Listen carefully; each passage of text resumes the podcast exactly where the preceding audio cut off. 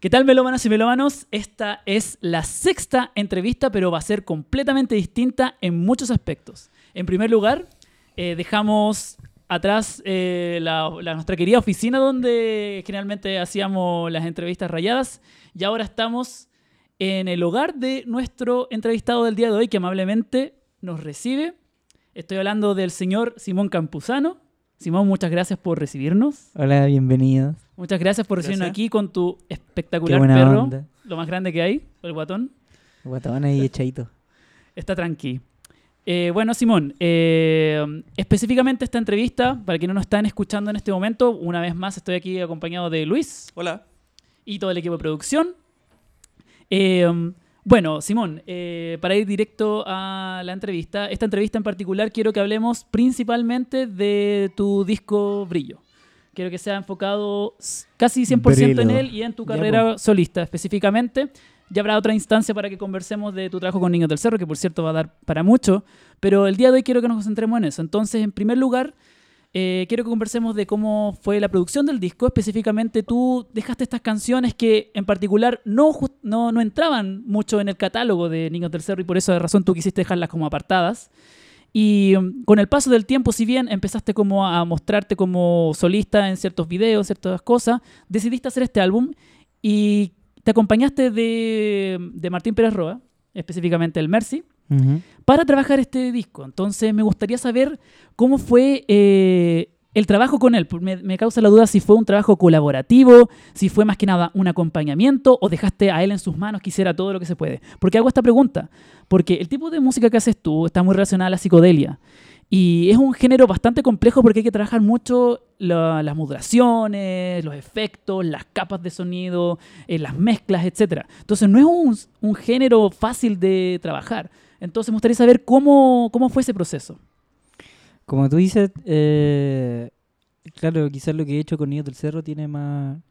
Siempre ha tenido más. eh, ha estado más ligado a la psicodelia, o más bien como a la neopsicodelia, que es la música que a mí me gusta mucho. Eh, entonces, bueno, que es un rótulo en realidad nomás. Pero quiero decir que me, me interesan la- las bandas que, que siguen haciendo música psicodélica eh, más actual, quizás. Y, y claro, de- desde ahí yo sí siento que manejo ciertas herramientas, pero que siempre vienen más desde la guitarra. Como que, o desde lo que es como, no sé, tocar guitarra en una banda y manejar las posibilidades los efectos que se pueden manejar desde, desde eso, desde mi rol como también vocalista de la banda o qué sé yo, y haciéndome cargo de la producción de los discos también, pero en conjunto con los chiquillos. Pero en el caso de estas canciones y de la forma en la que se estaban gestando, eh, habría nuevas posibilidades y como para hacer como una nueva instrumentación. Entonces, eh, esta nueva instrumentación tenía que ver como con, con recursos que yo no manejaba tanto que, que eran precisamente o particularmente recursos más electrónicos. Y por eso en, en un comienzo la idea fue como trabajar con un productor que no fuera, de partida que fuese un productor con el que no había trabajado antes, porque hasta el momento no, no había trabajado con nadie. Como que siempre esa cosa ya estaba más resuelta en sí misma por, por eh, tener una banda, por trabajar con una banda y, y trabajar los temas con una formación como ya ya resuelta, ¿cachai? Que era eh, de guitarra, bajo, batería y teclado o, o qué sé yo, y, y partir desde ahí, ¿cachai? Como desde ahí agregar más capas de una u otra cosa. Así que, claro, como estas canciones habrían otra posibilidad y, y se abrían a otro tipo de instrumentación y esta instrumentación desde las maquetas que yo estaba haciendo en el computador tenían un carácter un poquito más electrónico o, o- o proponían como el uso de recursos más electrónicos que yo no sabía manejar tan bien, se me ocurrió trabajar con el Mercy, que era una persona que yo había, un amigo ya a esta altura, que yo había conocido el año pas anterior, el 2018, cuando grabamos Serotonina con el tío Lorenzini, y, y él ya llevaba harto tiempo trabajando con él. Entonces fue como muy fue como muy lógico grabar esa canción con el Mercy y, ahí como que pude conocer la forma en que él trabajaba y, su estudio, qué sé yo, y me gustó mucho la dinámica que se dio en esa grabación, que fue súper ordenada, como que llegamos con el, con el Diego temprano en la mañana y tuvimos una jornada de ocho horas de trabajo, con almuerzo incluido y todo, y al final del día teníamos un tema. Entonces me gustó mucho la forma en que trabajaba el Mercy y aparte yo ya conocía lo que hacía él el- como sus proyectos como Chica Rica o como Mercy Mercy, más en la música electrónica, y cachaba las máquinas que tenía y la forma en que la usaba, y dije, bueno, es perfecto, o, o en ese minuto me pareció perfecto trabajar el disco con él, y creo que no me equivoqué. Como que estoy muy contento de haber tomado esa decisión. Como que había evaluado trabajar con otra gente o hacerlo más solo o en otro lado y, y creo que no hubiese resultado mucho si no, si no hubiese sido por Mercy.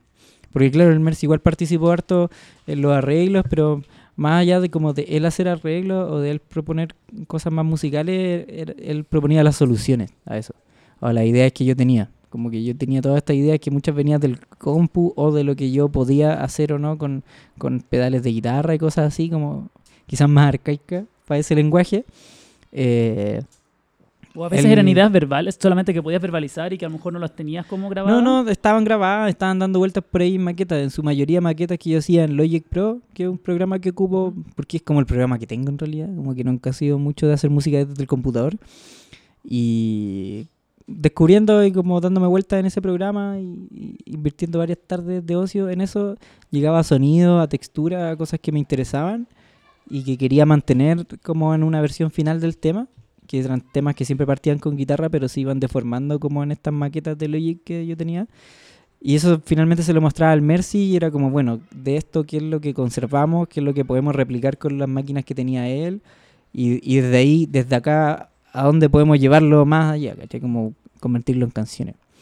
Y nada, pues llegué con las estructuras más o menos resueltas, o las fui resolviendo en el momento de que, que fuimos grabando, armaba las maquetas así como, o la base del tema, como con guitarra acústica y voz, y sobre eso íbamos construyendo y tomando decisiones de si usar o no este cinte o esta máquina o qué sé yo. O le decía, mira, necesito unas strings, necesito unos pads como esto. Y decía, mira, esto es lo que te propongo. Y le decía, sabéis que no me convence tanto, mejor usemos esto. O mejor usemos esto mismo que yo saqué del computador y trabajémoslo o ensuciémoslo, qué sé yo. Y siempre llegábamos como a un acuerdo dentro de eso.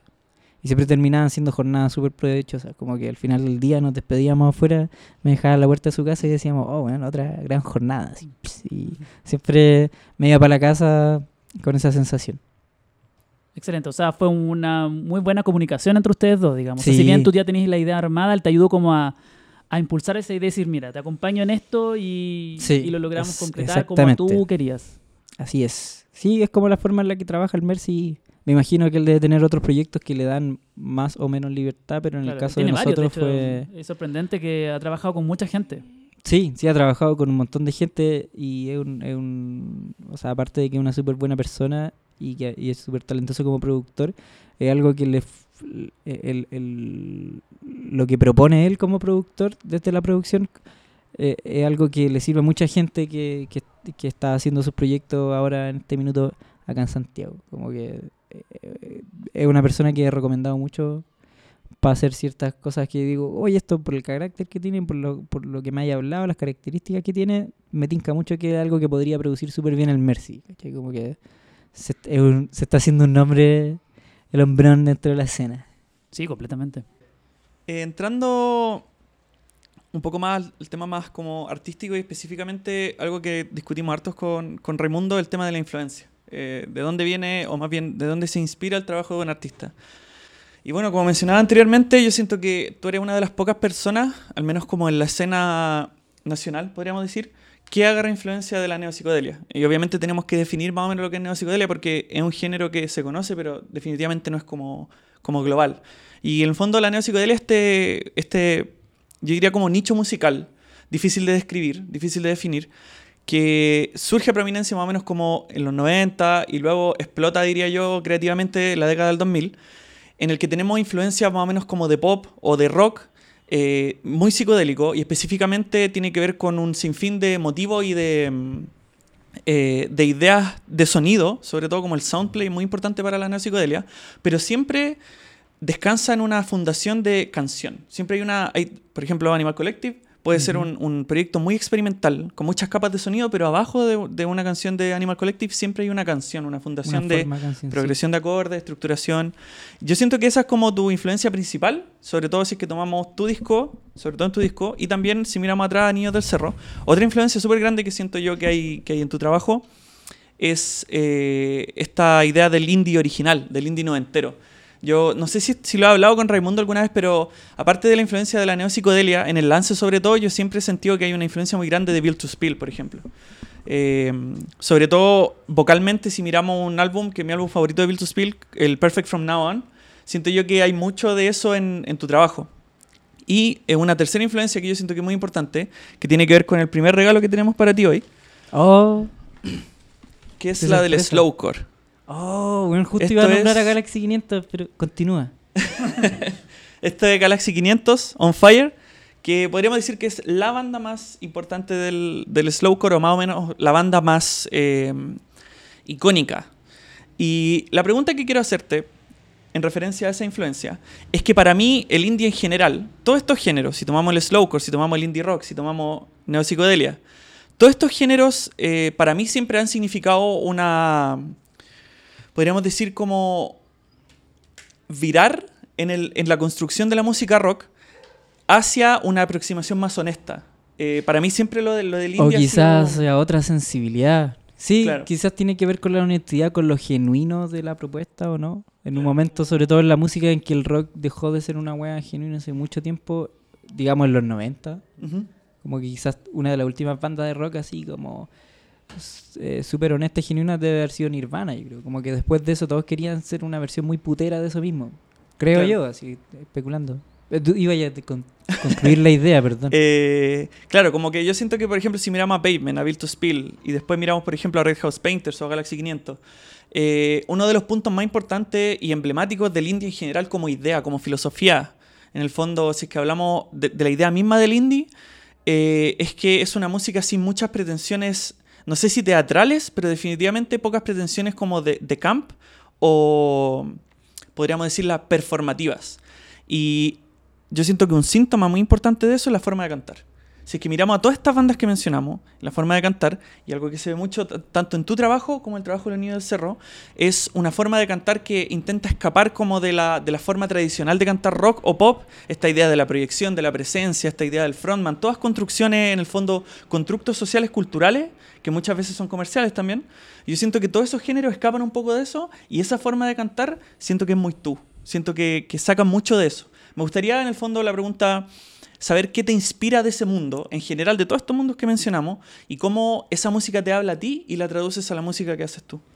Bacán. Tengo muchas observaciones de lo que dijiste, pero para mí, o sea, primero siento que nunca en la vida me habían sacado el rollo tanto de, de una weá que me guste a partir de mi influencia a lo que acabáis de decir tú. Lo encuentro muy bacán. Gracias por eso. Y gracias también por el regalo. No tenía ningún disco de Galaxy 500, de hecho. Eh, puta, po, es algo que tiene mucho que ver con, con, que se traduce mucho en la forma de cantar. Eh, en el indie en general, desde Stephen Malkmus hasta, no sé, yo creo que podemos nombrar infinitos ejemplos, y que tiene que ver con esa honestidad, pero quizás tiene que ver también con que de que se venía cultivando esta forma de cantar en las bandas de rock, aparte de, como de, una construcción social, ¿cachai? De lo que tiene que ser un frontman y bla, bla, bla, hasta una cosa media técnica, también de que para cantar con una banda de rock que suena fuerte, tenéis que ser un weón que cante fuerte y que imposte la voz de cierta forma y que tenga más o menos cierta técnica. Y bueno, y eso se llevó hasta el infinito, ¿no? Y recién en los 90 como que eso mismo se empieza a cuestionar y empiezan a aparecer nuevas formas como de expresividad y nuevas formas de hacer canciones también. Y junto con eso yo no cachaba que Galaxy, de hecho el, el, el, para mí el slowcore es un término súper nuevo para mí porque era algo que no conocía. Así, hace muy poco tiempo hablando con el Myferson y con el Enrique me habló de Low, que es una banda con la que él ha estado súper pegado y me mostró el disco de ahora, que creo que es del año pasado, que era muy, muy lindo así y muy pesado, así como muy ambient y muy oscuro y medio dron. Y mostró como las primeras cosas que hacían y que era una versión quizás más oscura, de hecho, de Galaxy 500.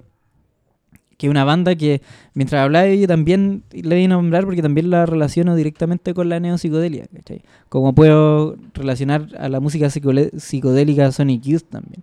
Como que, más allá de ser una banda indie muy importante, quizás la más importante o de las más importantes, como que Sonic Youth es intrínsecamente psicodélico. Como que todo lo que ha hecho, en- en- prácticamente todos los, sus discos, es como una devoción por, por, esa, por el trance, ¿cachai? Por construir pasajes instrumentales así, por, no sé, desde todo el, el estudio, el trabajo, la, la- la búsqueda como de... eh, desde, desde la primera época en que Thurston Moore con Lee Ranaldo tocaban en la, en la orquesta de Glenn Branca, qué sé yo, como por esta weá de las afinaciones, eh, nueva afinación y toda esa búsqueda, siento que tiene mucha relación con esto. así, más allá de que sea una banda como tradicional de rock, que siempre fue una banda así como de guitarra bajo batería, eh, que es algo que uno no inmediatamente relacionaría con algo como, no sé, Animal Collective, sí te habla de la misma búsqueda, eh, al menos creativamente. Como que Animal Collective también eh, parte desde otro lado porque es otra generación, ¿cachai? Como que 20 años después. más o 20 menos. años después, donde los buenos sí podían, no sé, comprarse pedales. Co- Como que mi época también favorita de Animal Collective es hasta donde todavía tocaban guitarra, como la época del Fields por ahí. Y ahora caché que, el- que están tocando eh, de nuevo y como que están guitarreros de nuevo, y eso me, me, me da como harta esperanza para escuchar un disco bueno de ellos, que hace rato que no me, no me han gustado las últimas cosas. Pero mm, bacán, eh, me- lo- eh, encuentro bacán como pudiste relacionar todo y llegar a una, a, a una weá que yo te dijera, sí, precisamente Mm. eso, o, o quizás yo nunca lo había visto de forma tan clara. Respecto a la forma de cantar, es algo que se ha hablado harto, yo creo que más últimamente, que se relaciona con la música chilena, no sé por qué. O sea, en el fondo sí sé por qué, pero es un patrón que no sé, mm, quizás no tenía tanta claridad de dónde venía y ahora después de escucharte hablar siento que tiene mucho sentido con esta weá de la honestidad y de ser algo auténtico. Eh, y siento que el- eh, los primeros discos de Jepe hablan harto de eso, como de, de esa forma de cantar. Taller de Eh, Jao. Taller de Jao, así es, que también es de mi- mis bandas favoritas de acá. Eh, sí, no, no sé qué puedo decir, pues, solo estoy muy de acuerdo contigo. y, y que claro, el indie viene, viene de ahí y es como una weá que, que empecé a conocer cuando muy chico, en mi adolescencia, y, y me sentí muy identificado por esta música que, propon- que se presentaba de esta forma ante mí, de esta forma como súper honesta y directa. Y es una weá que me encantó y siento que, que, que es algo de lo que no puedo escapar nunca más. Aunque hiciera un, un disco así muy, no sé, no sé qué sería radicalmente distinto, pero un show mucho más elaborado, una weá media Bowie o qué sé yo, una weá media glam, no sé, Claro. aunque hiciera algo así no podría escapar de esa esencia que algo que, más allá de que, de que me guste, es algo que encuentro cuando em- em- empecé a descubrir este tipo de música, como decía en la adolescencia, fue algo que me cautivó porque me sentí reflejado en, est- en esta forma de hacer música, forma de hacer canciones o esta forma de expresarse. Como que recuerdo mucho la, la primera vez que escuché Pavement, más que decir, más que, más que sentir como, oh, esta banda me encanta y me vuela la cabeza, fue como, oh, esta weá suena a mí, así, se parece a mí, se parece a lo que soy yo, o a lo que al menos creo que soy yo, o, lo- o lo, que me, o- o lo que me proyecto ser, ¿cachai? Como que me pasó eso con, con escuchar Pavement por primera vez, que fue porque me descargué el, compilado que salió justo en esa época, más o menos, creo. Yo estaba en el colegio, como en la media, el, el Quarantine the Past, que es como el best of de Pavement. Y bueno, después fui escuchando sus discos uno por uno y, me gustan todos. Y que, en la misma época, creo, quizás un poquito antes, un poquito después, que, que salió el Nortina Guard de Protista. Y me acuerdo de escuchar la canción Nortina Guard, que es, como, un tema que como que cantan solo al final y la mayor parte del tema es instrumental y esa melodía también tenía mucha relación con lo que yo ya estaba haciendo en esa época. Entonces, más allá como de, sí, efectivamente música me influenció, pero siento que el momento en que encontré esa música fue como que me, me vi reflejado en una wea por primera vez. Y siento que de ahí para atrás todo había sido como, oh, me gusta esta wea, me gustaría hacer algo así, qué sé yo, pero el momento que empecé a descubrir estas cosas, y Galaxy 500 también fue como, bueno, esto eh, soy yo, así como que me habla directamente a mí, como que yo soy muy como esto. Me, siento que me parezco a esta wea. Claro, como para, en el fondo, para ir rematando este, este tema. Eh, otro tema muy interesante para mí, eh, si miramos la totalidad de la historia, por ejemplo, del rock, desde más o menos los 60 hasta el, hasta el día de hoy, siento yo que, como decías tú, esta idea de, de la honestidad a lo que llevó, eh, siento yo, es un tema más político, en el sentido de que siento yo que como movimiento, cuando vemos bandas como, como Galaxy 500, siento yo que es el, uno de los primeros momentos en la historia de- del rock o del pop en el que existe esta idea de, de dejar de paquearse en términos vocales. Ujú. En el fondo lo que yo, yo aprecio de este tipo de bandas es que ellos cantan como quieren cantar. Por primera vez existe esta noción de cantar como queremos cantar, de intentar como dejar esas nociones que yo siento que son... Es muy bello del indie y siento yo que la, para mí siempre ha sido la gracia de la música popular, es que podemos cantar como queremos. Porque si, si nosotros, por ejemplo, Y de que cualquiera puede cantar también. e- Exactamente, porque por ejemplo si es que queremos en el fondo ser como, como más paquear las formas de cantar, como una persona canta, eh, ya hay espacios para eso, hay escuelas de jazz, hay escuelas de música clásica en donde uno no puede cantar como quiere, así de simple. Y siento yo que la liberación que existe en la música popular y específicamente en movimientos como estos es un momento muy importante que es como seminal eh, para que tengamos vocalistas diversos, auténticamente diversos y auténticamente honestos consigo mismos. Claro. Y, y no como comprometidos con una técnica o, o qué Claro. sé yo. Eh, sí, siento que, como decís tú, habla mucho de eso y se relaciona a sí mismo también con, con procesos, no sé, sociales, políticos, en general que pasan que, no sé, pues una vez leía un, un libro de Simon Reynolds que El, como de- que... que el- el- el libro de post-punk. Sí, no estaba leyendo el de post-punk, estaba leyendo otro que se llamaba Después del Rock, uno que es azul, que me lo prestó el Rodrigo Herbach de los estudiantes. Ah, bueno. Y recuerdo que estaba muy motivado leyéndolo y leyendo así sobre el primer post-punk, así como, no sé, pues, Swell Maps y así Él muy... vivió todo eso, entonces vio de cerca Claro, todo. y era un viejo que vivió todo y yo así como muy fascinado y en un momento como que empieza a avanzar la historia y llega Pavement y nombra a Pavement y dice como sí, como bandas así como súper apolíticas como Pavement. Así. Y yo como que paré así, lo, lo cerré y se lo devolví al Rodrigo y dije sí, ¿sabes que me gustó hasta la parte en que empieza a hablar mal de Pavement? Pero al mismo tiempo dije, ya, si este weón es un viejo culeado que Sí, el weón vivió esa weá, entonces para él el punk es eso y no otra cosa, y el post-punk o qué sé yo. Y considerando también que Pavement, el primer disco de Pavement es puro default, también, o por lo menos la primera mitad del disco del Estrante de Enchante de puro default. eh, pero así como pendejos gringos de los suburbios, muy fanáticos de default, que también es otra dis- una distancia así más o menos grande, como de generaciones y de espacios. Eh, y ahí como que no le compré y dije, ya, igual lo entiendo porque este weón vivió la wea, entonces para él Payment es una banda, eh, cualquier wea, como tratando de parecer punk o, o tra- tratando de ser- parecer como edgy, pero es un pendejo como gringo, noventero. Entonces nada, todo bien y después le devolví el libro y me quedé para siempre con eso, así como de, de, de este weón como diciendo qué es lo que es punk y qué es lo que no. Y también eh, siento que podéis ser, eh, podéis proponer algo nuevo, fresco y, y- y que cier- tenga cierto grado como de, qué sé yo, subversión que pu- puede ser lo que tenga el punk, pero desde otro lado, sin como, como que otra forma de, no sé si precisamente de ser punky, pero sí de hacer algo políticamente, eh, por lo menos interesante, ¿cachai? Como proponer una wea. Y siento que eso también me habló mucho a nivel más inconsciente en ese entonces cuando era más chico, pero después se fue haciendo más consciente. Y por eso también quizás Nido del Cerro tenía ese rollo tan como eh, territorial en, en comienzo, o quizás hasta ahora, no sé, de la Florida y como somos una banda de acá. Como que el otro día también lo hablaba con un amigo que me que el Mayfer creo que había descubierto Pablo Chile hace muy poco. Y yo decía, pero weón, así, ¿dónde estaba?".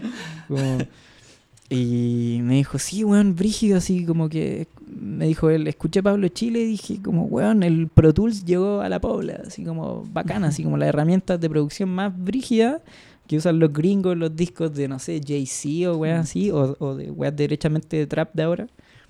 Eh, llegó esa weá, llegó a Puente Alto, ¿cachai? Y, y, lo- y todos los weones, todo el equipo y todos los weones con los que trabaja son de allá y eso es un acto político la zorra.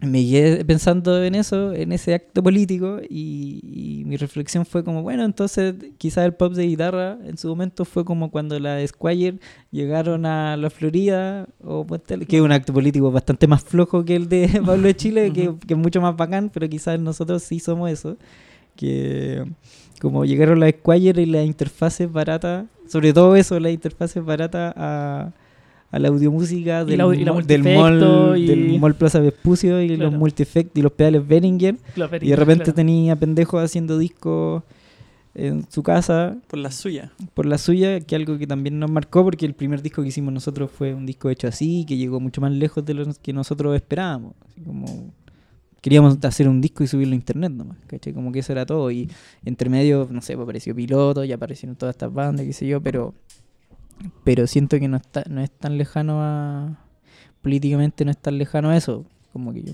a lo que yo me sentía identificado con lo que era Pavement en, en su momento. No sé qué. me- Puta, algo más iba a decir, pues se me fue, pero eso. Bueno, volviendo a, a tu disco, Brillo. eh, una de las cosas que más me gustaron de ese trabajo fue eh, la cohesión entre las canciones. De alguna manera, y lo conversamos con Luis en su momento, de alguna manera el disco tiene hartas partes y de alguna manera están muy bien conectadas unas con otras. Y en mi opinión, eh, creo que al final lograste muy bien esa ese trabajo, especialmente los últimos tracks, cómo van transicionando unos con otros. Entonces, eh, pensaba de que estas canciones tú las tenías dando vueltas hace varios años. Y, y de alguna manera lograste conectar todas estas canciones que me imagino que más de alguna otra quizás más reciente, algunas son quizás más antiguas, pero lo que me llama la atención cómo estructuraste el disco, que me fascina mucho saber esa parte, de cómo lograste ordenarlo y de alguna manera cohesionarlo de una manera que suene tan fluido, que es tan fluido como además el disco pasa rapidito, no es muy largo tampoco, eh, claro. es bien directo y de alguna manera como que no te das cuenta ya estás en el track 4 y es algo como muy natural y es muy agradable cuando ocurre eso. Entonces me gustaría saber cómo eh, llegaste a plantear todo eso cuando trabajaste con Mercy y toda esa parte. Eh, bacán que te pase eso escuchando el disco. Bacán que la escucha se haga ligera. En un momento pensé que podía no ser así, pero después escuchando las canciones más avanzadas dije, oh, qué bueno, esto como que cumple más o menos con lo que quería hacer. Eh, sí, pues las canciones tienen cierta cohesión porque el- en su mayoría se hicieron en una época más o menos corta, como unos tres meses, el 2017. Y pasó mucho tiempo entre que nacieron esas canciones hasta que fueron producidas con el Mercy y entre medio pasaron otros entre medio las seguí trabajando, pero las dejaba ahí, ¿cachai? Como antes de llevarlas al estudio. Y pasó que, o sea, lo primero que me pasó, lo- o lo primero que observé cuando tenía este conjunto de canciones, era que deben haber sido por lo menos siete o seis primeras, ¿cachai? Fue que tenían muchos elementos en común, se parecían mucho entre sí. Tanto de weas musicales así como súper básicas y súper pequeñas, como ponte tú los motivos, unos ciertos motivos rítmicos que se venían que se, se venían dando en las canciones que yo componía desde el lance, que también cabe señalar que este disco fue el, la- el momento que se gestaron estas canciones fue en plena producción del lance. Fue como en la pausa que tuve cuando me fui de vacaciones, eh, en que ya veníamos hace rato trabajando el lance y ya estaba Esas canciones estaban listas ya, o sea, en sentido que ya estaban creadas. Sí, el por lo menos más del 80% del disco estaba hecho, estaba grabado. Faltaban algunas letras, algunas voces que grabar, que es lo que más me cuesta, y algunos otro tipo de decisiones que tomar, pero, pero estaba el grueso del disco. Eh, hay ciertos motivos como rítmicos que se repiten y que tienen relación con algunas canciones del lance, que es como el doble tresillo que hago en varias canciones, que es que tiene que es el mismo que está en serotonina, también que es como pam pam pam pam pam pam pa para pa pa pa pa pam pam, que es lo mismo que el susto y el medio tan tan tan tan taran, tan tan tan parararararara, y que es lo mismo que Parquea Infinito que es como pam pam tan tan tan tan tan tan pararararara. y ahí puta podría seguir, ¿cachai? Como que en el brillo hay caleta canciones que tienen eso y eso tiene que ver porque se hicieron como en la misma época quizás y mm, recuerdo muy como re- recuerdo muy bien el momento en que me di cuenta de eso, que fue en esas mismas vacaciones que dije, puta, aquí tengo un problema. Y después dije, puta, en vez de un problema puede ser un puede ser una cualidad de estas canciones y puedo aprovecharme de eso y decir, pico, si todas estas canciones se parecen, las voy a meter todas en un mismo disco. A diferencia de, o sea, no a diferencia, sino que en el momento en que las tenía no sabía si alguna iban a ir para Niños del Cerro, otras iban a ir para otro tipo de proyecto, no sabía cómo trabajarlas. Y eso igual fue determinante como también para trabajarlas juntas. Para decir, como bueno, todas estas canciones tienen todos estos elementos en común, filo, las voy a trabajar juntas. Y después viene la segunda parte que es ya como la instrumentación y toda esta búsqueda más electrónica o de recursos electrónicos o semi-electrónicos o de weas que yo al menos en ese entonces no manejaba tanto. Que eran como los sintes y los efectos y los secuenciadores y ese tipo de cosas. Y, y cómo componer desde ahí o cómo ocupar esos elementos a mi favor. Y eso fue como determinando un color también, como para el disco, así como ya, esta va a ser como la paleta de colores, quiero usar sintes que suenen más o menos cálidos o, o- o- samplers o secuencias que suenen más o menos cálidas. Eso también fue como determinante porque también el tipo de, de sinte y de recursos que a mí me gustan, como que no me gusta tanto la música, o, o sí me gusta, pero siento que algo que no podría ser como una música más electrónica más dura y más como, como que no no me interesa tanto y no conozco tanto eso. Entonces, puta, eso fue como ya en un poquito más avanzada la producción de las maquetas, ni siquiera la producción del disco. Como ya tenía claro cómo quería más o menos trabajar el disco.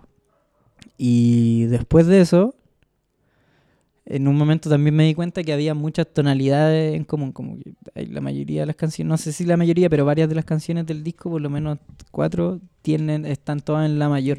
La- Entonces, también en vez de ver eso como un problema, dije, me voy a aprovechar de esto y voy a empezar a pegar los temas de acuerdo a su tonalidad, porque es algo que ya veníamos haciendo con Niños del Cerro, no en los discos, pero sí en vivo, como que decíamos, "Oye, este tema termina en re, eh, después peguémoslo con uno que parte en re. Y, y empezábamos a hacer ese tipo de cosas. O, o en acordes que estuvieran cercanos, no sé, pues, ocupando nuestras herramientas musicales que más o menos manejábamos.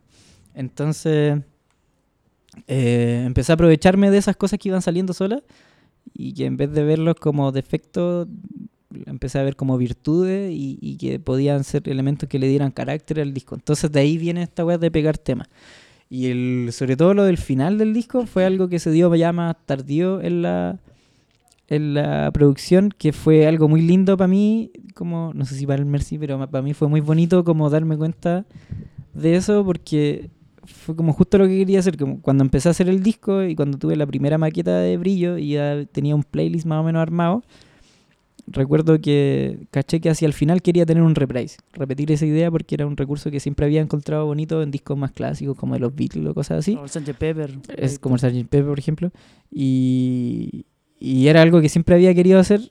Y dije, puta, esta es una súper buena oportunidad para hacerlo porque me gusta esta canción. Y siento que esta idea, este motivo pequeño da para hacer esto. Porque ya se me había ocurrido, tenía las melodías, qué sé yo, los arpegios. Que fue con lo que partí con brillo, con el pam, pam, para, pa, pam, pam, y con el tan, taca, tan, taca, tan, y eso era todo, y eso como con una pequeña percusión y, y los dos acordes, y, y dije, ya, esto lo quiero, quiero que esto sea acompañado de una capa como de noise, pero que esté como atrás. Quería hacer algo como bien cálido, bien íntimo, que era algo que venía escuchando mucho en Wilco, que estuve muy pegado en esa época con el Yankee Hotel Foxtrot, que tiene mucho de eso. Entonces dije, como puta, me gustaría hacer algo así. Y, y claro, armé eso y después dije, puta, pero sería bueno hacer una canción a partir de esto y después aprovechar este mismo ruido y estos mismos esta misma instrumentación para hacer otro pasaje que sea igual y que remita al principio y que de alguna forma le dé un- una unidad, ¿cachai? como una cohesión. Y eso lo tenía pensado desde, desde mucho antes de que empezara a hacer el disco con el Mercy.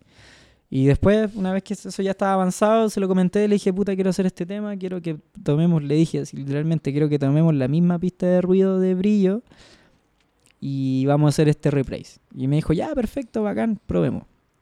Y entre medio que tomamos esa decisión y que le dije que le iba a hacer, encontré, ni siquiera encontré, me acordé de que tenía un tema guardado muy, muy antiguo, por lo menos 10 años a esta altura, que hice cuando estaba en el colegio. Y eso es Baobabs. La melodía de Baobabs y el riff principal, pam, pam, pam, pam, pam, pam, pam, pam, pam. Y los dos acordes que también están la, que el la mayor y fa sostenido menor, era una weá que tenía guardada en el colegio. Y que eh, como que no sé por qué tenía muy grabado cómo había hecho cada paso de esa maqueta que era muy rudimentaria en el colegio. Y tenía, tenía eso- ese motivo, tenía esos acordes. Y después tenía un, otro pasaje que, que, que eran los strings, que son los que suenan en Baobabs también. Y me acordaba perfectamente del movimiento todas las voces del strings, porque fue la primera vez que hice como un arreglo en, teclado que me, sonaba más complejo y como más maduro. Y dije, oh, qué bacán esta weá. Y recuerdo que ese tema lo grabé, grabé una maqueta y quería presentarlo como mi examen de admisión cuando entré a estudiar composición en el ARCI y al final se me fue en collera la weá. Nunca pude resolver esa idea, como que quedó para siempre como una idea inconclusa y al final terminé mostrando otro tema y todo bien. Pero me acordé porque la tenía muy fresca en mi memoria y dije, bueno, podría aprovechar de meter este tema que también tenía el mismo carácter del disco y todo se me daba, estaba en el mismo acorde y quedaba perfecto, porque también el reprise de brillo, la idea de hacer el reprise de brillo era una idea como más pequeña e incompleta, y esta también era una idea pequeña e incompleta, mezclemos las dos y hagámoslo. Y eso fue, como que, eso fue literalmente, metí las dos ideas, eh, la letra de Baobab, por lo menos el- como lo esencial del coro, ya estaba escrito también hace 10 años, que era la letra original de, de esta canción. Y después le, le, escribí esta otra patita que es como... que tenía más que ver con brillo y con rematar con el brillo y fin. Y el final de eso, que termina siendo después lo que es Tres Veranos, es una referencia así como muy... eh, muy Barça a Wilco, a un tema del Yankee Hotel Foxtrot que... No Putas, son, no me acuerdo cuál es el que hacen eso en particular, parece que es eh, Ashes of American Flags, que me gusta mucho y que se va como toda la mierda y después parte otro tema. Y este también, eh, Tres Veranos también estaba en la mayor, entonces como que hicimos, le pusimos distorsión al máster y llevamos toda esta capa a la mierda y que la voy a hacer cortar así justo cuando empieza el otro tema, Sí. que parte al tiro. Entonces, una vez que se armó ese final del disco y con el principio que ya estaba presupuestado que iba a ser parte de Uchamón y Brillo, como que le dio toda una cohesión y fue fue intencionado, pero también fue como aprovechándose de los accidentes que iban sucediendo o de las puertas que se abrían dentro de la misma producción del disco. Fue como, bueno, aprovechemos, encaucemos esto, en vez de desaprovecharlo y decir, no, que mejor que no, o no sé.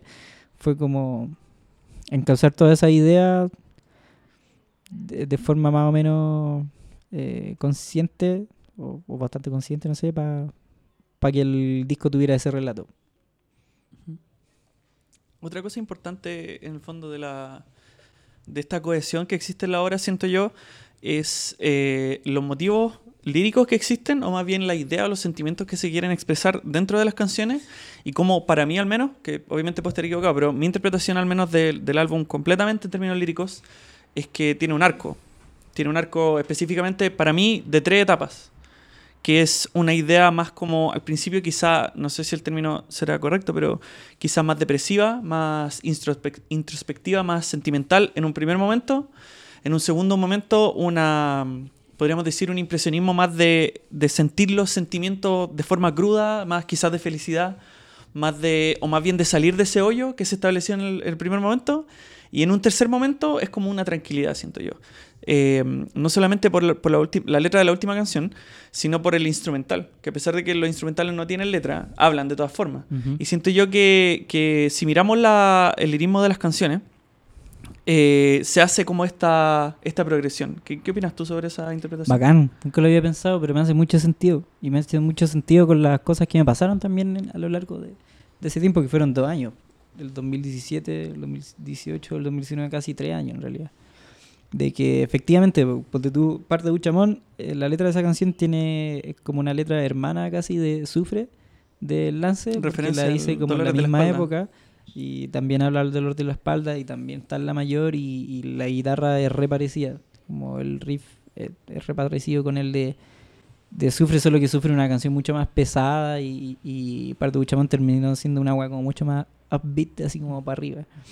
Eh, y sí, pues parte, parte del disco como hablando más de... O sea, siento que en general tiene un carácter más introspectivo, pero quizás esa introspección hacia el final del disco se vuelve más más festiva o, o no, no sé si particularmente festiva, pero eh, concluye de una forma como más feliz o algo así.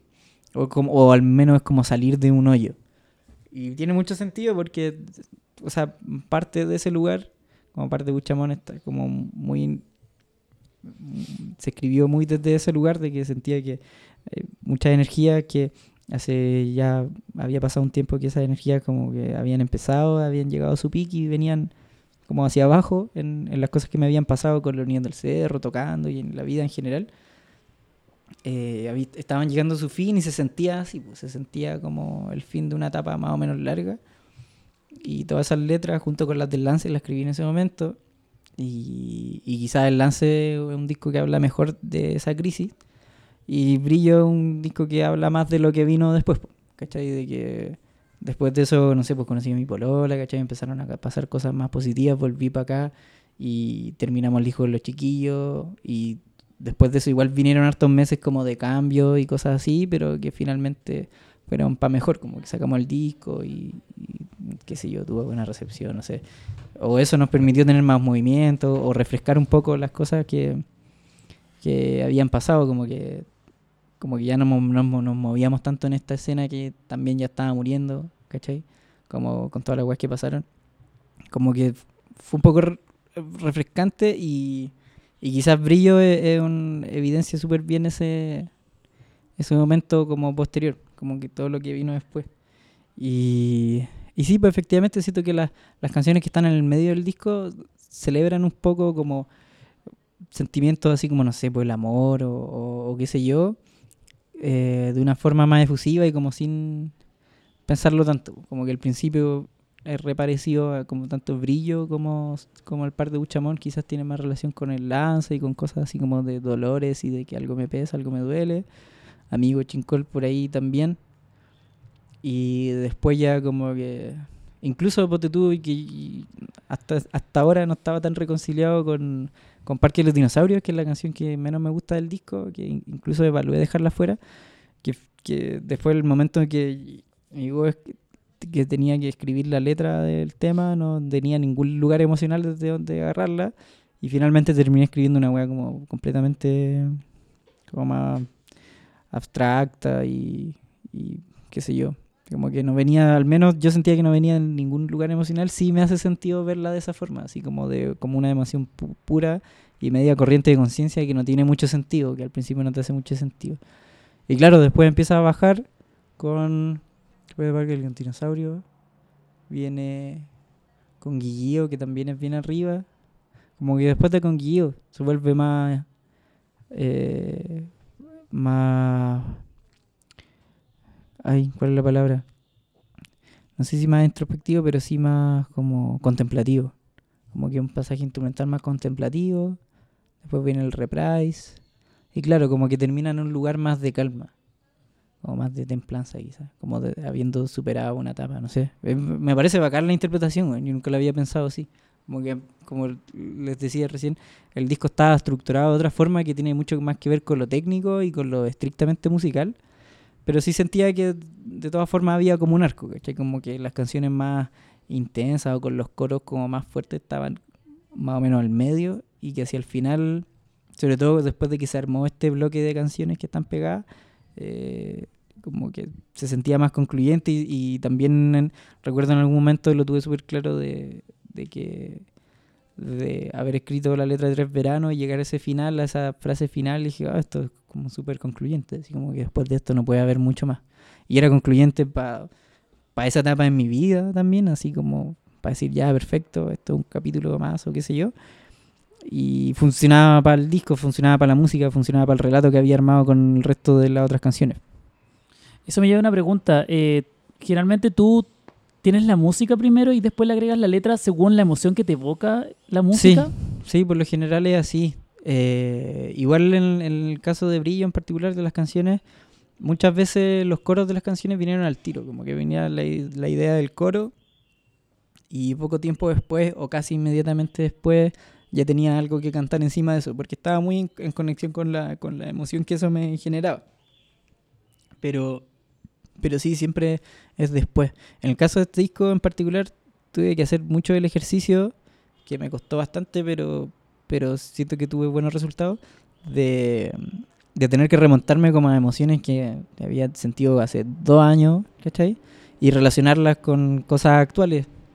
Y, y me, me, me resultó, pues ponte tú en, en- puntualmente en Parque Infinito, me pasó que el coro lo tenía, del, la canción era súper antigua, la maqueta la había hecho en algún momento el del invierno del 2017.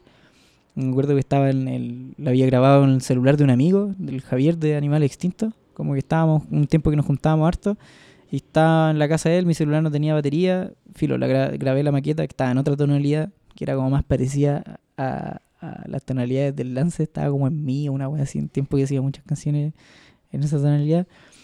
Y qué sé yo, la grabé. Después pasó el tiempo, me fui de viaje y me acordé, estaba como tratando de recopilar material que tenía repartido entre mi computador, celular, mail y otros lados, para empezar a trabajar maquetas nuevas y haciendo canciones nuevas también desde allá. Y le pedí esta canción al Javier y la encontró, me la envió y, y por fines prácticos le, le cambié la tonalidad y armé esta maqueta en el computador. Después pasó mucho tiempo más, quizás un año, y hace fin del 2017, en algún momento del 2018, escribí el coro de la canción.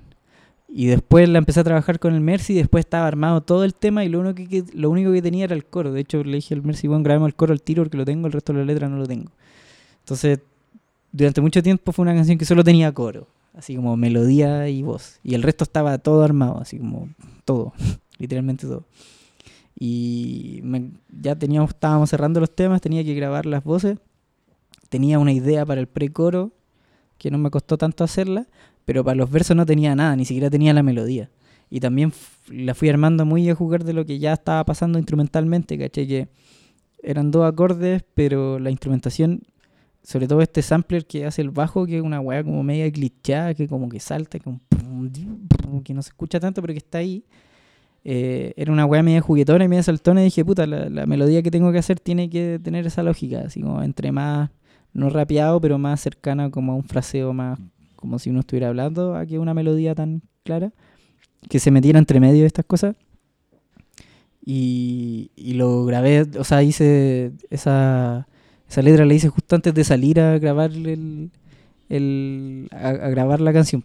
Como que estaba acá y estaba así rompiéndome la cabeza tratando de hacerlo porque tenía que grabar la wea ahora ya. Y, y eso fue bueno de grabar con el Mercy porque en ese momento, o sea, nos- después, obvio que nos hicimos súper amigos y nos conocimos harto grabando el disco, pero en ese entonces cuando empecé como que no nos conocíamos tanto, entonces era una persona en la que no podía pajear. Era como que tengo que hacer bien la weá, no puedo decirle ya la próxima semana, que era algo que sí había hecho harto con el Víctor Muñoz, que, con, el, el- con el que hicimos el lance, y, y- que había hecho con mis mismos compañeros Niños del Cerro grabando el No la tocó porque éramos solo nosotros. po. Entonces, y, y el Alex que se metió en la etapa final a mezclar, que también me estuvo paqueando para que terminara la letra. Entonces, como que esa responsabilidad no existía tanto, y ahora con el Mercy era como, bueno, tengo que grabar la weá ahora. Y recuerdo que escribí las letras como saliendo de la casa de él. De hecho, me había invitado a ver un partido de la Champions, que estuvo súper bueno. Que estaba, me dijo, bueno, estoy con el Mico aquí, porque el Mico vivía re cerca, viendo el partido de la Champions. Y, creo que fue un partido así épico, así como el Liverpool con el Tottenham, una weá muy buena. Y dije, no, no, no, tranqui, después. Y era porque todavía estaba haciendo la letra. Y nada, pues me quedé, hice la letra, y esa letra terminó, terminé escribiendo una weá que, que se relacionaba con el coro de la canción, se relacionaba con lo que decía la canción en general, pero era una weá que me había pasado recién el fin de semana pasado, antes de volver a Santiago a grabar. Así como que grabé esa letra un lunes, un martes, y el sábado y domingo había estado con mi bolola en Temuco, donde vimos esta dracena gigante que había en un local que se llama Palmera Music, y que es un local muy bacán donde hemos tocado, o sea, he tocado yo solo y con la gente de ahí hemos gestionado cosas con los niños del cerro. Y el local se llamaba Palmera Music porque la weá tenía una, tenía una palmera, o al menos lo que ellos creían que era una palmera, en el patio. Y la Maya estábamos conversando, como que salimos, ella estaba fumando, no sé. Y me dijo, bueno, esta weá no es una palmera, pues es una dracena, que es la planta que está ahí, que es otra, es otra planta. Y como Temuco es una ciudad donde llueve mucho, puta la weá, y es súper húmeda, la weá había crecido a niveles descomunales. Tranquilo, guatón.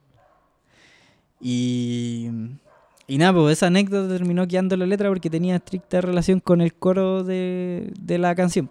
¿Cachai? Como que el coro hablaba de lo mismo, del mismo sentimiento, así como de amor, o qué sé yo, de mi polola, qué sé yo. Y, y esa anécdota era algo que me había pasado muy recientemente y la otra era algo que me había pasado el año, o que había pensado, que había sentido durante el año anterior, o quizás hace dos años. Y, y, en- y- y se encontró de esa forma. Entonces, ese es un ejercicio que este año hice caleta, así como... Porque aparte la producción de este disco, perdón, este año no, el año pasado, 2019. Porque la producción de ese disco fue durante todo el año, desde enero, desde la segunda semana de, enero hasta agosto, que lo terminamos y salió en octubre. Como que fue todo el año, semana a semana, ir donde el Mercy a trabajar el disco. Entonces se fueron mezclando cosas que me pasaban en el momento y que tenían relación con, cosas que me habían pasado hace dos años y, y estuvo- fue un súper buen ejercicio. Como que siento que me volví más disciplinado para hacerlo también porque hubo tardes enteras en que me sentaba como a estrujarme la cabeza, decir qué, qué mierda puedo inventar para esto. Y, y siento que me, me hizo aprender mucho y, y que también fue el- la primera vez que le puse como más de atención a las letras y a las sílabas. Y tiene relación también porque empecé a hacer clases acá en mi casa, como clases particulares de composición. Entonces como que me metía más en, en los procesos y en meterse en los procesos creativos de otra persona, te metí en el proceso creativo de ti mismo y la ejemplificáis. Y siento que es súper sano ejemplificar con las weas que le han pasado a uno mismo. no puedo ser autorreferente, pero es como la referencia como más cercana que uno puede tener, como tus propias experiencias. Y al hacer eso yo decía, bueno, ¿cómo no, no puedo fallar? Así como que, bueno, estoy, estoy dando clases a estos locos y les digo esto, tengo que seguir mis propios consejos. Así como, Claro, weón, como una guía. o sea, Y muchas es veces una les guía decía- finalmente, cuando uno da Sí, su propio ejemplo, es una guía. Tú eres profe, po, pedagogía acá. Sí, po, sí, y empecé a hacer eso. clases sin tener nada de pedagogía y ahora siento que he desarrollado harto muy desde la Bacán. intuición, igual que la música también, como que, al- o al menos al principio, como que siento que he crecido mucho en esa weá solo a, a través de recurrir como a mis experiencias personales y la intuición. Entonces me veía enfrentado a eso y decía, weón, ¿cómo no voy a ser capaz de escribir estas canciones y escribir estas letras si a mis alumnos les digo, weón, siéntate a hacerlo? Porque muchos llegaban así como, no, mira, esta canción es así. Y después repito lo mismo dos veces. Y le decía, pero weón, toca la weá dos Mm. veces, así, hazlo. Y yo decía, weón, ¿cómo no voy a hacer la weá? ¿Cómo no lo voy a lograr? Pues, y, y eso fue un súper buen aprendizaje. Bueno, eh, ahora quiero hablar un poco acerca de la manera que te has ido presentando. Estuve mirando varios videos, por ejemplo, donde tú jugabas mucho con los loops. De hecho, yo creo que las primeras versiones de esas canciones que están en brillo estaban ahí desde hace varios años.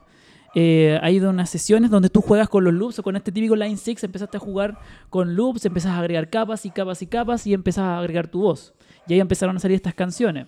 Luego de ello, ahora tú te estás presentando en un formato mucho más acústico, en diversas sesiones y en vivo te has presentado como solista. Y ahora, por lo que tengo entendido, vas a empezar a, vas a formar una banda que te va a acompañar, que me imagino que va a ser un poco representar más el sonido del disco en vivo. Aquí la producción tenemos a nuestro querido Fefi, que por lo visto va va a ser uno de tus compañeros de esta nueva ruta. Entonces, entonces quería saber eh, cómo ha sido este proceso de formación de, este, de esta nueva faceta tuya como solista, como banda específicamente, y cómo piensas proyectarla a través del tiempo. Eh, está súper entretenido. Ha sido súper estimulante, igual como cambiar un poco a lo que venía acostumbrado. Y también por una weá de muy musical y de y de, de fiato, de, cómo trabajan. No sé, porque con los niños del cerro estoy súper acostumbrado a, a montar canciones nuevas, qué sé yo, porque todos más o menos entienden cuál es su rol y o si no proponen desde ahí, como que prácticamente que se arman solas. Y en el cambio de brillo me había pasado que nunca me había tocado enseñarle arreglo a otra persona tal cual como sonaban en el disco, en un disco que ya está hecho. Entonces eso al principio fue no problemático, pero sí un desafío. Y un desafío también a nivel técnico porque nunca había estado en una banda con la que tocáramos eh, con un clic, siguiendo una secuencia, ¿cachai? Pens- pensé- pensaba que eso podía ser mucho más problemático, pero cuando uno toca con buenos músicos, la wea no... No quiero decir que Niños del Cerro no lo sean, de hecho son súper, súper, súper buenos músicos, pero algo a lo que nosotros desde chicos no estábamos acostumbrados. Y algo que mm, como que nos parecía problemático hacerlo o integrarlo a la banda, así como tocar con clic o qué sé yo. Que es algo que hemos hecho ahora, pero ahora ya mucho más, mucho tiempo después de, o sea, mucho después de llevar harto tiempo tocando juntos. Y es una bonita, como bonita búsqueda también, pues. Como que, como decías tú, el Fefi está en la banda, que el Fefi es una parte clave de la banda porque toca guitarra, toca teclado, eh, orquesta, hace las eh, hace las segundas voces que algo al que yo había o sea cuando conocí al Fefi era porque tocaban en Frucola y algo que yo vi hacer como con mucha facilidad dije oh este bueno es, bueno eh, es bueno este muchacho y aparte el Pepe el Pepe tocó un tiempo el Pepe tocó un tiempo en Frucola el Pepe Niños del Cerro tocó batería un tiempo en Frucola y siempre me hablaba del Fefi y me hablaba de que de la relación que tenían ellos y la forma en que trabajaban ellos en función de la banda. Así como que llegaba el Camilo y eran más o menos ellos dos que ordenaban un poco el asunto y decían, ya vamos a vamos a tirar esta canción pastelado, qué sé yo. Ahí quedando bacán, bro. Eh, dando referencias, eh, como una entrevista de trabajo. Eh, buenas referencias. Y eso con respecto al Fefi en particular, y, y nada, porque era súper lógico eh, que el Mercy tocara eh, también en la banda, y que el Mercy está tocando bajo y aparte está encargado de tirar la secuencia. Y en un momento, o sea, yo se lo propuse, no sabía si algo que le iba a interesar o no, y me dijo que sí, que, que lo viéramos con calma, pero que fuera, yo, yo tenía, lo tenía y lo tengo muy claro, que una banda como más puntual, más para hacer algunas presentaciones en particular a lo largo de lo que dure la promoción del disco. No como una nueva banda donde Claro, todos claro. tienen que hacer un pacto de sangre para estar en la weá y apañar a todas, ¿cachai? Como que la idea es que no sea tan alaguante y que sea más o menos cómodo pa- para todos. También está el Totó de... y perdón, y eso por eso no quería comprometer tanto, a, no sé, por el Mercy que, que, que produce, que tiene muchos proyectos, entonces era Claro. como, bueno, esto va a ser como poco show, pero bueno. Y me dijo, sí, bacán, ningún problema. Y para mí es más fácil porque no casi que no le tengo que dar tantas indicaciones porque él ya conoce todas Ya las canciones del claro, tienes disco, que enseñarle tanto. se las sabe al revés y al derecho, cachamos ya cuáles son la- la- las cosas que hay que sacar desde las sesiones de Pro Tools y exportarlas o las que no. Y, y nada, pues era súper fácil. También está el Totó de medio hermano en la batería, que con él, él también grabó las baterías del disco, que desde hace mucho tiempo que yo quería eh, involucrarlo en algún proyecto, porque, o sea, me gusta cómo toca batería y me gusta lo que propone, sobre todo en medio hermano, me gusta como... Y, y también me quería distanciar de lo que es Nido del Cerro, por eso ningún Nido del Cerro toca instrumento en este disco, porque sentía que cualquier cosa que invitara a los chiquillos como que ya se iba a em- empapar un poco de lo que es la banda, porque ya como que se nota, sobre todo en el lance, como que ya, Sí. o por lo menos para mí siento que se nota más. Entonces quería hacer otra cosa y, por eso invité al Totó y, porque sabía que lo que fuese que hiciera como que iba a ser muy propositivo y, que iba a resultar. Y fue súper agradable la experiencia de grabar las baterías con él. Y, y finalmente el Mati, Armisticio, que también eh, el último, o sea, el último integrante de la banda, que, mm, Tocó con ustedes, de hecho, un tiempo. eh, que o sea, apañando se, un poco. se fue de gira con Sí, nosotros, con los niños del cerro, Sí, me acuerdo. en el 2018 cuando nos fuimos a Argentina, Perú y México, una gira igual extensa, yo creo que la más extensa que hemos hecho, no tanto como de tiempo, bueno, de tiempo igual sí, fueron como 20 días, pero pero sí de de como de intensidad, de tener que viajar en la madrugada y soportar así viajes súper charcha y como tocar y viajar al tiro y dormir poco o no dormir nada y tocar y bueno, todo eso lo vivimos con el Matías y y, y lo pasamos súper bien, así como que él, él estuvo muy feliz durante todo el viaje por, por como, como porque lo consideráramos y, y aparte que nos llevábamos súper bien y, aparte que él lo encuentro muy talentoso y me encanta lo que hace y me gusta su proyecto. Entonces, para hacerse cargo de los teclados y todo, toda esa magia, eh, me hacía mucho sentido invitar al Matías y, y sé que es motivado también, sé que es el weón como que cuando estuvimos en la gira como que empezó a pedir un micrófono porque quería cantar también las canciones y yo lo encontré a la raja, así como que siempre que proponía como que con los chiquillos nos mirábamos y decíamos, oh, weón, bacán que este weón se está tratando de proponer más allá de lo que le habíamos enseñado de que eran los arreglos que tocaba él, ¿cachai? Y sabía que eso podía pasar en esta banda y por esa misma razón lo invité. Y, y nada, pues esa es la banda de, de Brilo. Y mm, tenemos unos shows que vienen, que se vienen, que esperemos que estén buenos. Y, y vamos a ver qué pasa. Pero está bueno. Y por otro lado, las canciones del disco son canciones que en general puedo defender con guitarra solo. Entonces también es bastante cómodo y, soy- y también estaba súper consciente de eso al momento de hacer el disco. Sabía que las canciones se iban a poder defender con guitarra y voz. Y, y así lo he estado haciendo este tiempo y lo voy a seguir haciendo después de hacer esta promo con la banda. Y es algo que quiero seguir haciendo para siempre. Algo que en, en un principio no me gustaba tanto, porque em- lo empecé a hacer porque me invitaban en la época así, cuando recién había salido el Nano Tocó. Sí, me acuerdo. Hay muy pocas sesiones acústicas. Sí, Sí. hay pocas porque sentíamos que sobre todo el Nano Tocó era un disco que no se traducía muy bien a acústico, porque tiene como que está muy compuesto para cuatro instrumentos, así como guitarra, bajo, batería. Ni siquiera tanto las voces, así como que ni siquiera siento que se defendían tan bien. Entonces a mí me complicaba al principio cuando me invitaban a tocar solo y ahí empecé como a hacer los covers traducidos, que es algo que también me gusta harto. Y empecé a variar un poco más el repertorio y, y empecé a crecer también en ese, eh, en ese formato y ahora es algo que me encanta hacer. Ahora me encanta tocar solo y lo paso súper bien. Y me gusta que las canciones me, me permitan eso también. Interesante que mencioné justo eso de los covers en español, porque eh, ef- efectivamente de eso quería hablar ahora.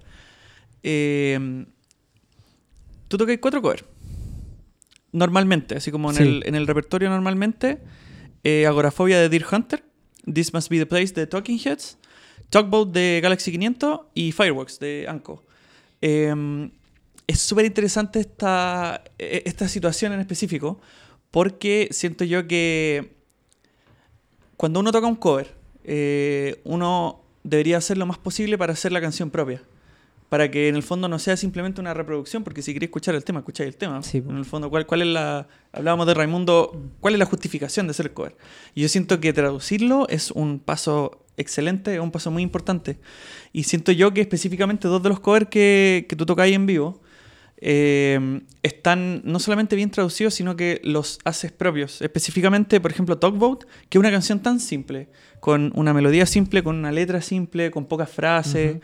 Eh, quizá esa, o sea, me imagino que quizás no, no, no fue tan complejo traducir esa canción en el sentido de... Porque sabemos que una cosa es traducir y otra cosa es interpretar. Y en el fondo al interpretar lo que hace uno es, es tomar el texto, no en el sentido de lo que está escrito, sino lo que se quiere expresar, la idea, e intentar cómo expresarla en el idioma de uno. Y por ejemplo, Talkboat me imagino que debe haber sido mm, quizás como más, más simple, no sé, por la simpleza de la canción. Siento yo que, trans- que transmite exactamente el mismo sentimiento. Otra cosa muy interesante es Fireworks. Porque Fireworks es una canción muy diferente, muy diferente. Y eso en el fondo lo digo como el positivo más grande. De que tomaste una canción de Anko y tu versión es tuya. En el fondo, no solamente porque, bueno, esa canción en términos musicales tiene muchas capas, la batería es frenética, es una locura, las voces vuelan, hay como guitarra haciendo ruido. Es Sí, po. sabemos Sí, cómo es Anko.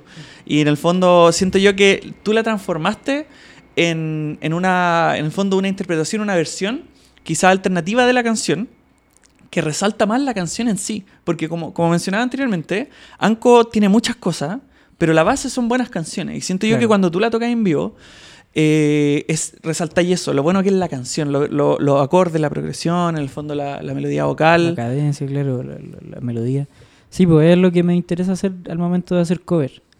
O sea, primero yo creo que mi mayor criterio para elegir las canciones a las que traduzco y termino haciendo cover, porque igual han habido muchas canciones que he intentado y que de repente no me resulta, o de repente retomo mucho tiempo después y sí resultan. Eh, o como el, fue el caso de Fireworks, que en la parte del medio le pedí ayuda al Walter de Silabario porque no se me ocurría nada, porque en particular la letra de esa canción es como bien abstracta y surrealista. Y es mucha, es y mucha es letra. Mucha, es mucho texto, entonces al principio me empezó a resultar hasta que me empezó a dejar de resultar en esa parte Ujú. y no sabía qué hacer y el Walter salió con esta frase que yo encuentro genial y que terminó haciendo la canción como algo más en, en sí mismo también. Pero como te decía, el criterio que tengo para elegir las canciones que finalmente traduzco es- son canciones que, que me hayan tocado de una forma emocional así bien fuerte, bien particular. Como que siento que tengo historias con todas esas canciones. No sé si son historias como tan, tan puntuales, pero sí como como como importantes para mí. Te ¿cachai? dan ganas de que- cantarla finalmente. que, y me dan ganas, y que al principio me la saco, me saco los acordes y la canto en mi casa, y después me dan tantas ganas de cantarla que quiero cantarla en vivo, pero en vivo como que no me dan ganas de cantarla en inglés. Y ahí viene el proceso de ver así como, siempre voy buscando como una frase o, o un punto de partida, y después de, de- de traducir esta frase, y no solo traducirla, sino que darle un sentido que yo lo sienta más propio, me doy el trabajo de partir de eso hacer el resto de la letra, así los versos, las estrofas, qué sé yo, como, como que ese es mi punto de partida. Y, y sí, pues en el caso de Fireworks se ha vuelto una canción más en sí misma, que lo que me pone súper contento, yo la gente como que la pide en las tocatas y la hemos tocado con la Unión del Cerro, siempre la toco solo y siempre es como un bonito momento del show, yo trato de tirarla siempre como para el final. Y, y una canción larga que demanda harto, pero que es como un poco como una montaña rusa de emociones, pero que es una súper linda canción y, y me, me gusta mucho eso, lo que te permite hacer versiones, de que, de que te podéis como maravillar de lo bonito que es tocar una weá que no es tuya y al mismo tiempo hacerla tuya y darle un sentido y... Porque son parte de ti finalmente esas canciones. Sí, pues son parte del- de tu historia, de tu vida, ¿cachai? Entonces eso me, me interesa harto. Y claro, hay canciones más simples como Tugboat que, que siento que solo tenía que se me tenía que ocurrir la idea de hacerlo para hacerlo, porque como que se hizo muy fácil, es muy poco texto, lo que ayuda harto, el, el español es un lenguaje difícil como para escribir, porque por, por la naturaleza misma del lenguaje, de que tenemos palabras que tienen muchas sílabas, a diferencia del inglés que tienen puras palabras que casi todas son monosílabos. Y entonces, no sé, pues me, me ayuda harto para aprender como del oficio de las letras. El hecho de hacer cover eh, y traducirlo y... Y claro, al, al, al cantarla como en el idioma que hablamos nosotros, siento que se acercan mucho más a mí y, y se pueden acercar mucho más gente. Me gusta cuando, cuando de repente me, me comentan que no conocían, la, ponte tú, hay harta gente que no cachaba Deer Hunter, que me dijo, oye, qué bacán esta canción, ¿de quién es Deer Hunter? O incluso con Animal Collective, como que es bacán dar a conocer estas canciones a través de, de estas versiones y que la gente después le guste o no al artista, da lo mismo, pero como que es bacán, pa- es, es como otra forma de ñoñar para mí. Porque Claro. también busco canciones que ponte tú, Galaxy 500 no estás conocido, entonces eh, siento que es una bonita forma de acercar a alguien a la música que me ha influenciado. No porque yo sea muy bacán ni mucho menos, sino que todo lo contrario, sino que bueno, esta música me encanta, y me gustaría compartirla contigo. Entonces un momento igual como un, un poco de comunión podría ser. Y eso me, me pone re contento. Estoy preparando el disco de los covers, ojalá para este año. Ah, bueno, Partió, sí, Buena. partió como un EP de cinco temas y después pasó tanto tiempo que fui sumando, sumando temas y ahora son como 10.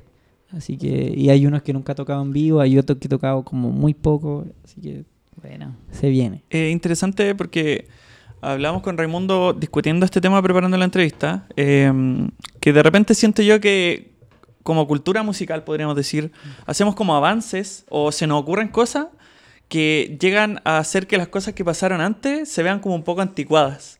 Y siento yo que esta idea del cover traducido es una idea tan buena que que yo aprecio tanto, que me pongo a pensar y, por ejemplo, el doble opuesto de la ley estaría harto mejor con ese cover de Angie de los Rolling Stones traducido. Porque en el fondo no quebraría la estética de- del, del lenguaje que existe en ese álbum, que es un muy buen álbum, por Sí, lo demás. No, no estoy intentando así como bajarle el perfil a No, un no, disco clásico chileno.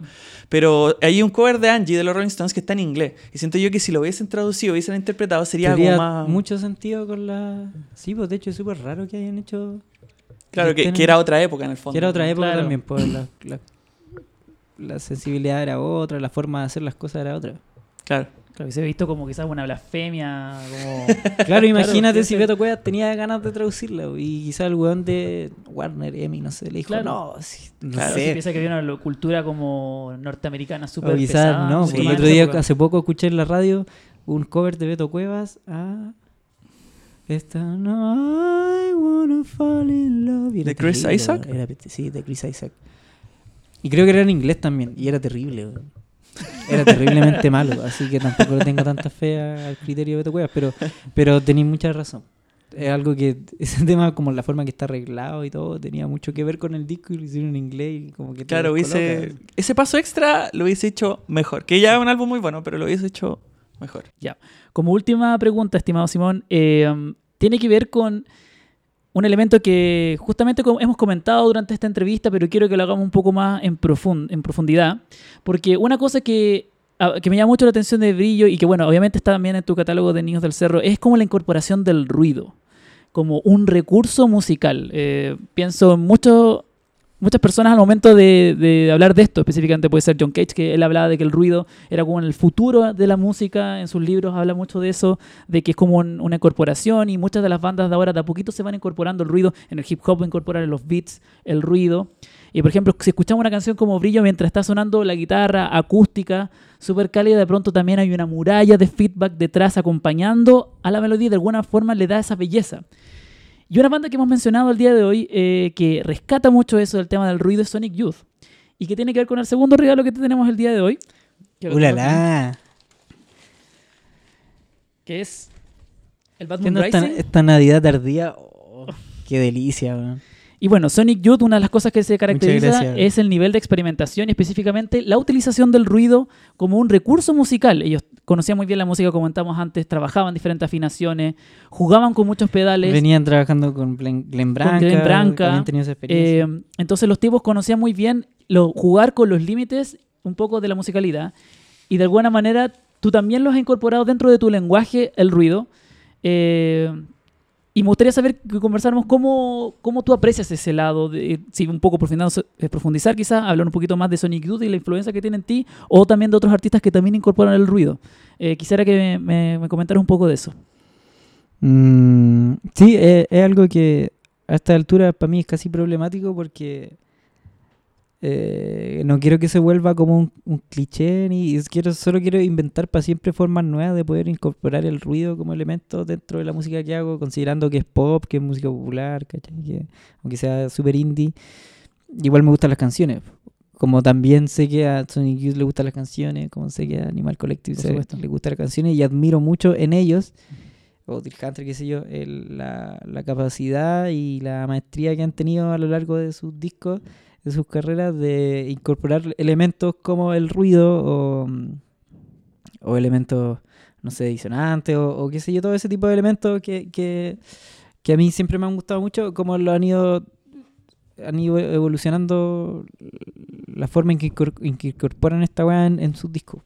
Como que eso lo admiro mucho y siento que como uno de los mayores desafíos que me propongo. Así como que quiero seguir haciendo esto, quiero seguir haciendo canciones y quiero seguir jugándomela como con este tipo de, de weas que me gustan tanto.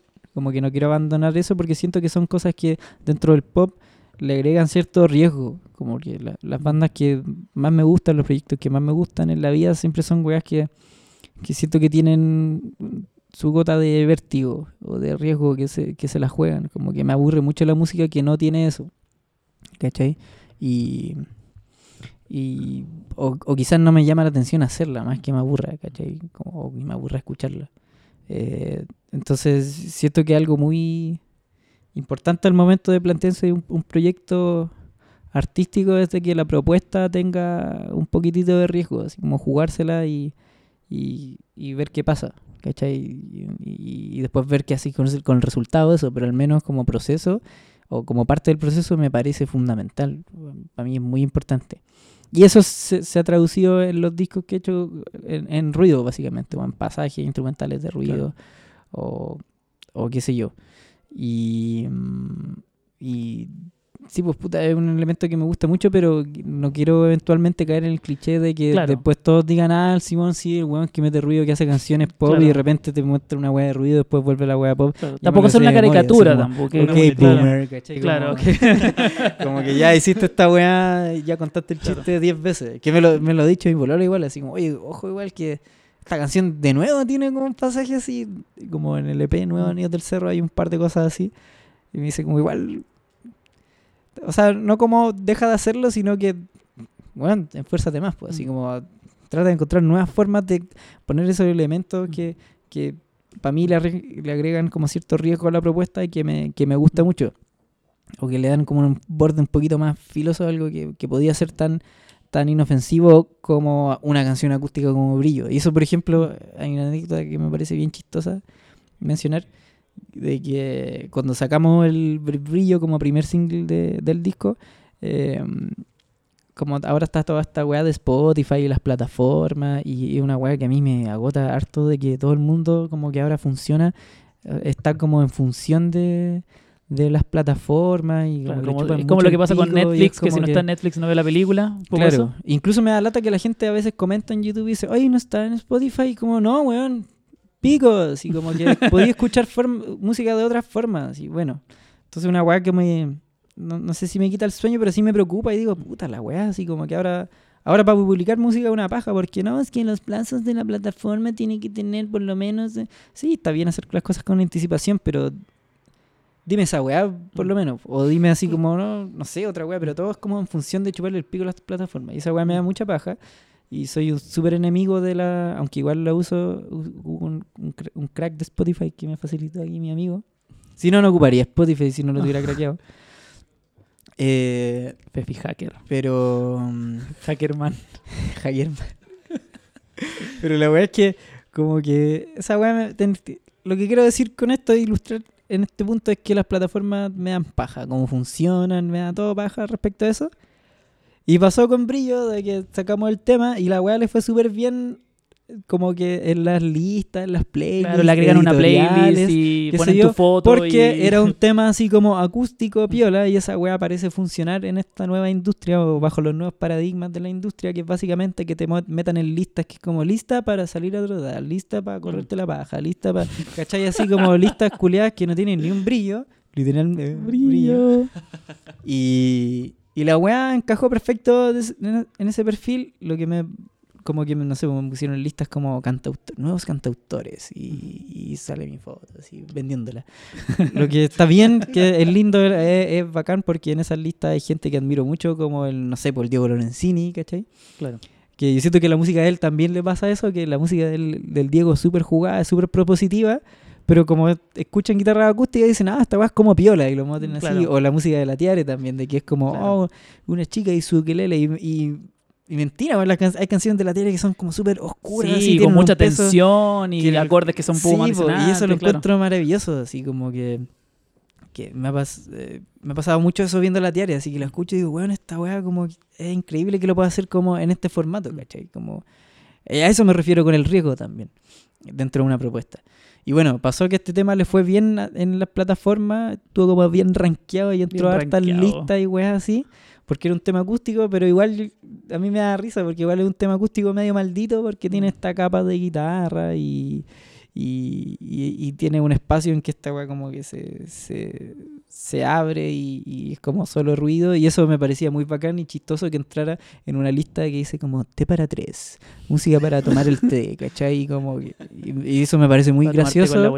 Y es como una pequeña victoria que tengo. Y Claro. claro, el resto de las canciones como que no las pescaron mucho las plataformas, me importa un pico, pero me, me- me da mucha risa ver ese fenómeno, así como lo encuentro, lo encuentro muy chistoso. Claro que de alguna manera, si miramos el lado positivo de esto, Simón, es que ahí va a permitir a esta persona que está escuchando esta playlist de T para 3. Como quizás Eh, ponerle decir, oye, y claro, decir, como, "Oye, weá claro, claro, y un- sale un poco de lo común de... Claro, y le invita a participar un poco. ¿qué qué- ¿Quién es este gallo? ¿Con quién ha tocado? Porque hay mucha gente a lo mejor que no conoce tu carrera.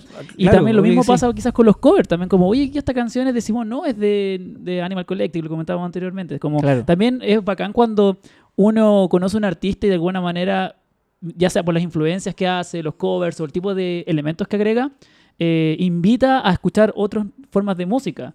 Eh, quizás, claro, con, con la música que hacen ustedes, quizás mucha gente se va a recién entrar a Sonic Youth y recién entrar a Galaxy 500 y quizás mucha gente ahora hasta ahora no sabía que era su existencia. Yo Claro. creo que quizás es como un poco aprovechar esas instancias, quizás las plataformas no son lo mejor de todo, pero de alguna manera Claro. permite entrar un poco hacia allá. Sí, y tenía otra cosa que, que comentar respecto a lo, a lo que me.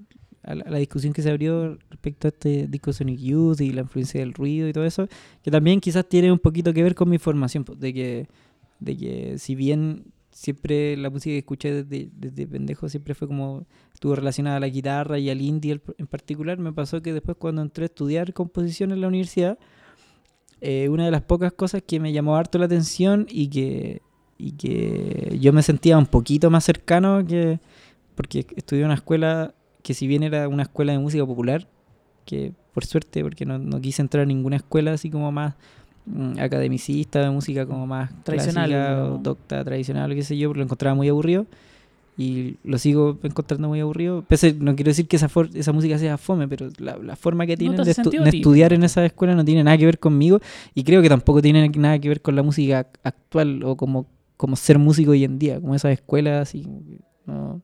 Hace poco hay un chiquillo que le hice clase que estudia composición en la Chile y recién me comentó que se salió y le dije, weón, bacán, así que bueno que te fuiste de ese de esa weá porque es terrible. Yo tenía profes que hacían clases ahí también y me decían, bueno, esta weá es terrible, así como que adoctrinar a los weones, pensar en una forma europea como de mediados del siglo XX, así como que todavía están pegados, ni siquiera en John Cage, así como Mm. antes, así como que John Cage para ellos es un weón súper revolucionario Claro. y que lo es, pero también el weón se reveló dentro de esa misma weá, Por supuesto. ¿cachai? El dodecafonismo, serialismo integral, todas esas weas que me parecen aburridísimas.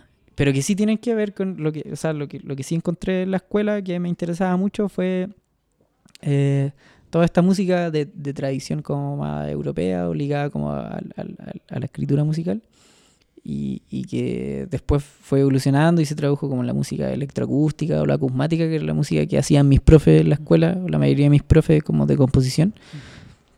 Experimentaban harto en, en ese o en esas escenas que también son como otro círculo igual medio cerrado o, o que si yo no hubiese Existen. si yo no hubiese estudiado composición no conocería esa música o quizás me hubiese demorado muchos años más en conocerla y hasta el día de hoy no he ido muchos conciertos de música electroacústica porque también van como los profes y sus alumnos, ¿cachai? Claro. Siento que ahí falta algo para que se abra un poco más al mundo, Claro. pero sí encuentro que esa música es súper interesante y, cono- conocí como mucho o experimenté harto con eso el- en la universidad. Y eso Y, y eso también lo rescato dentro de lo... O fue el- algo que se quedó conmigo después de salir de la ARSI y, y, y empezar a hacer disco y tocar en vivo, que era lo que realmente quería hacer y que yo sentía que en la escuela era algo que nadie estaba haciendo mucho, ni de los profes ni de los alumnos, como que el único compañero que estaba haciendo eso efectivamente era el Gonzalo Planeta, ¿no?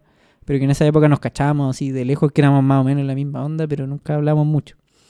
Y que era como dos generaciones más viejo, pero pero fuera de eso, como que era re poca gente la que estaba haciendo lo que yo en realidad quería hacer, por eso no me encontraba, como que estudiaba y, y dentro de los perfiles de lo que podía ser músico, lo que me presentaban era esta carrera como más académica, que era como hacer, no sé, residencia en universidades de otro lado, qué sé yo, que era lo que hacían mis profes, como haciendo composiciones súper experimentales, pero que quedaban mucho de este, dentro de este gremio, este nicho así como súper academicista. Y lo otro era así, una visión también como bien, eh, no sé, media conservador igual de lo que es la música popular. De, de, de, de- cómo se ha ido academizando eso también, ¿cachai? Desde el jazz en adelante. Incluso el rock se ha academizado bastante Sí, también. Sí, po. entonces como que eso tampoco, si bien eh, sin hablar mal de la escuela, así con los profes que tuve y la gente que conocía, hay pura gente así súper linda y bueno, súper dedicado y gente maravillosa, pero yo no me encontraba en ninguno de esos dos perfiles que me presentaban en la escuela. Entonces, y no y pensaba que estaba mal yo, pues decía, bueno, estoy mal, así como que no quiero decir ni esto ni lo otro, ni todo lo que hay entre medio, y entonces como que estaba un poco en crisis, decía, puta, ¿qué voy a hacer? ¿Qué voy a hacer? Hasta que después la escuela se cerró y me puse a hacer un disco con mi amigo y, y después no hice nada más. Y no creo que hagan otra cosa tampoco. Entonces me di cuenta que, claro, eso era, eso era lo que quería hacer y y aprendí un montón de eso, no en la escuela, sino que tocando en vivo y haciendo disco. Y eso, siento que eso resume hartas cosas. Perfecto. Eh, ¿Algo más que quieres agregar, estimado Simón? No, eh, siento que he hablado harto.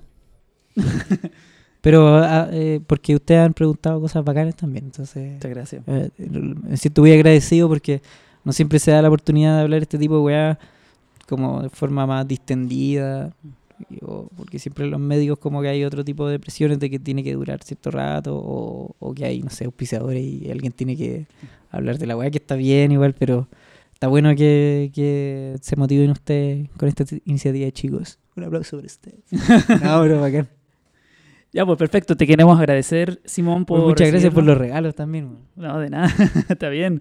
Como Eh, Nardware, me siento como... el- Momento Narwar, por sí, momento Narwar.